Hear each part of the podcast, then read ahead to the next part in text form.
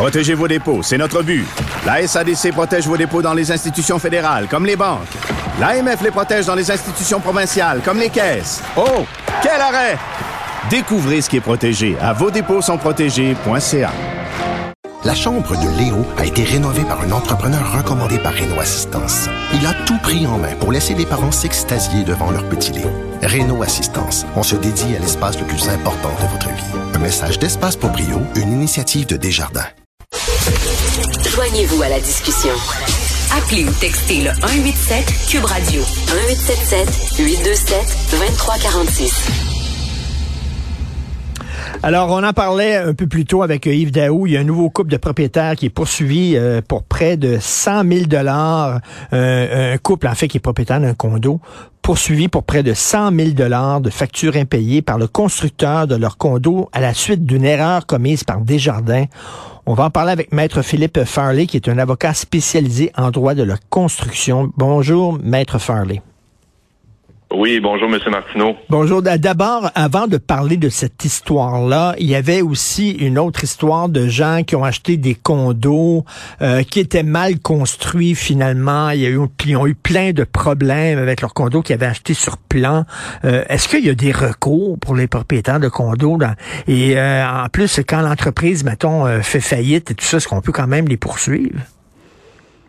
Ben, c'est des dossiers qui sont très difficiles quand les entrepreneurs font faillite. Puis pour revenir au, premier dossier que vous m'avez parlé, là, je pense que vous faites référence au projet de condo qu'il y avait eu à Saint-Jérôme. Oui, oui. Un dossier où j'ai été intervenu sur vos ondes.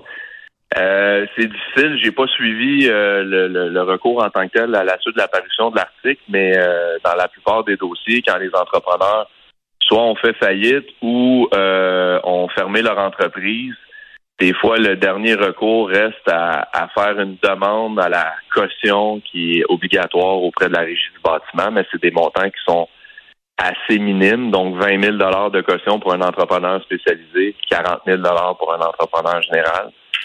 Donc, euh, évidemment, euh, les propriétaires ont peu de recours quand les entrepreneurs avec qui on fait affaire ont fait faillite quand on achète une maison qui est déjà construite, qui, existe depuis longtemps, euh, les propriétaires vendent la maison. Avant de l'acheter, on la fait inspecter la maison pour voir si tout est correct par un inspecteur professionnel. Puis après ça, bon, on voit si on, fait une offre d'achat ou pas. Mais quand on achète sur plan, euh, on peut pas, on n'a pas, on n'a pas de garantie de bonne construction dans ce cas-là. Là.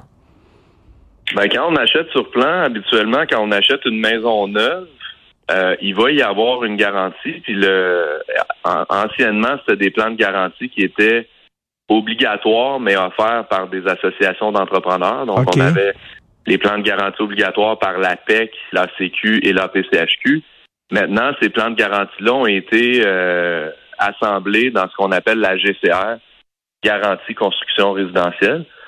Et puis, euh, donc, la GCR, pour certains vices ou déficiences ou malfaçons, euh, vont protéger, dépendamment de, l'élément, jusqu'à cinq ans suite euh, à la livraison de la maison. Donc, les propriétaires ont des garanties.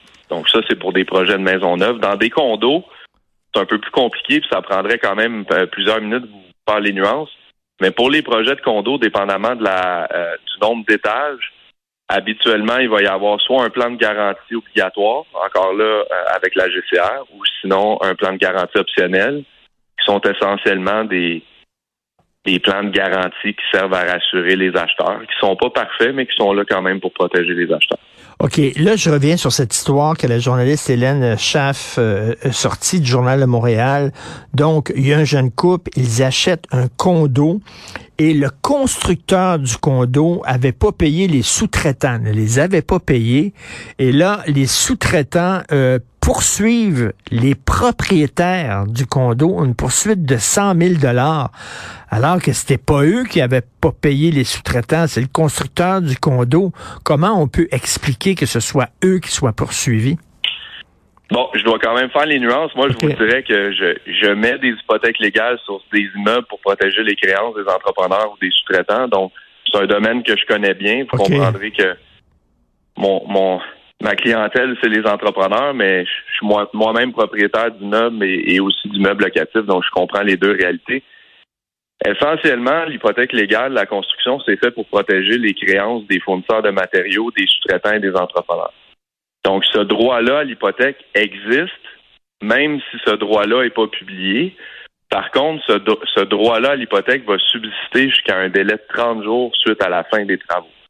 Donc, dans l'article, le journaliste qui nous dit, c'est que la, caisse ou la banque devait garder un montant qui correspond à 15% 35 jours après la fin des travaux pour s'assurer que les droits éventuels euh, des fournisseurs de matériaux, des sous-traitants, des entrepreneurs qui ont participé à la construction de l'immeuble soient éteints. Mais là, c'est que Desjardins aurait omis d'aviser le notaire qui, lui, n'aurait pas procédé à la retenue. Dans ces circonstances-là, ben, malheureusement, on a des propriétaires qui se retrouvent, et là, probablement qu'il n'y avait pas d'assurance titre quand ils ont fait l'achat, qui se retrouvent avec un immeuble grévé de plusieurs une ou plusieurs sûretés qui sont les hypothèques légales à la construction. OK, ça, c'est ça, c'est une erreur. Ben, en tout cas, le Desjardins ne veut pas commenter l'affaire, mais c'est une erreur qui aurait été commise par Desjardins. Selon les dires du journaliste, là encore là, j'ai pas fait l'enquête moi-même. Puis on fait référence aussi au fait qu'il y a eu euh, une faillite de l'entrepreneur de construction qui aurait construit l'immeuble. Mais ça, évidemment, c'est ironique, là, mais c'est triste pour les gens qui ont acheté l'immeuble. Mais ça nous illustre à quel point le droit à l'hypothèque légale de la construction pour les fournisseurs ou les sous-traitants est important parce que le sous-traitant, là où les sous-traitants qui ont fait les travaux, ils n'avaient pas mis une hypothèque légale sur leur immeuble, auraient probablement perdu leur créance principale dû au fait que leur propre client à eux, l'entrepreneur général, a fait faillite. Alors, mmh. euh, malheureusement, on se trouve avec deux personnes qui auraient été flouées, donc les acheteurs, les sous-traitants qui, eux, ont investi du temps de l'argent, des matériaux pour construire l'immeuble. Et donc, quand, on avec un malheureux problème qui aurait pu être tout simplement réglé avec une bonne méthode de gestion des flux de trésorerie au moment de la vente de l'immeuble. J'imagine c'est une retenue qui aurait servi à vérifier une fois les délais expirés que l'hypothèque légale n'est plus possible sur l'immeuble. Et là, ben, on aurait pu décaisser la dernière somme. Donc, c'est ce genre de situation qui est pas courante, là, étant donné que ça serait probablement causé par une erreur euh, de Desjardins. Là, mais euh, euh, est quand j'achète un condo, comment je peux m'assurer que effectivement les sous-traitants, ceux qui ont participé à, à, construire ce condo-là, ont bel, et bien été payés? Ben, la meilleure façon, c'est de faire affaire avec des professionnels. Donc, on va avoir une équipe de professionnels qui sont généralement un courtier, euh, un courtier immobilier. Ensuite de ça, on va avoir un, notaire. Et les notaires qui procèdent à la transaction, normalement, vont faire une vérification de titre. Et ça, une vérification de titre sur une nouvelle unité de condo, ça prend quelques minutes. Là, on va voir premièrement s'il y a déjà des euh, hypothèques légales de la construction qui ont été publiées sur le, le numéro de l'eau qui est l'immeuble. Et là, le cas échéant, s'il y en a, ben effectivement, le notaire devrait garder des sommes nécessaires pour euh, désintéresser ces gens-là, donc souvent des gens qui n'ont pas été payés. Ou s'il n'y a absolument rien, ben là, la technique qui a été euh, qui a été énoncée dans l'article est la bonne, c'est-à-dire on va garder une certaine somme dans un compte en fidéicommis d'un notaire, le temps qu'un délai supérieur à 30 jours suivant la fin de tous les travaux sur l'immeuble une fois ce délai-là expiré, le notaire va pouvoir euh, décaisser la dernière somme à l'entrepreneur général. Et là, s'il y a des sous-traitants qui ont, après le délai de 35, 40, 45 jours, publié des hypothèques légales de la construction, malgré le dépassement du délai légal de 30 jours, ben là, ça va être des beaux éléments de défense pour les propriétaires pour dire, malheureusement, toi, sous-traitant, malheureusement, toi, fournisseur de matériaux, tu as euh, publié ton hypothèque hors délai, c'est-à-dire au-delà du 30 jours prévu au Code du Québec. Hey, comme quoi, là, c'est compliqué. Puis comme vous le dites, là, quand on achète un condo ou quand on achète une maison, faut faire appel à des professionnels parce qu'il y a tout le temps une petite clause quelque part qu'on ne connaît pas, dont on soupçonne pas l'existence et après ça, ça peut nous mettre dans le trouble. Euh, merci, Maître Philippe Farley, avocat spécialisé en droit de la construction. Bonne journée. Merci. Merci, M. Martineau. Bonne journée.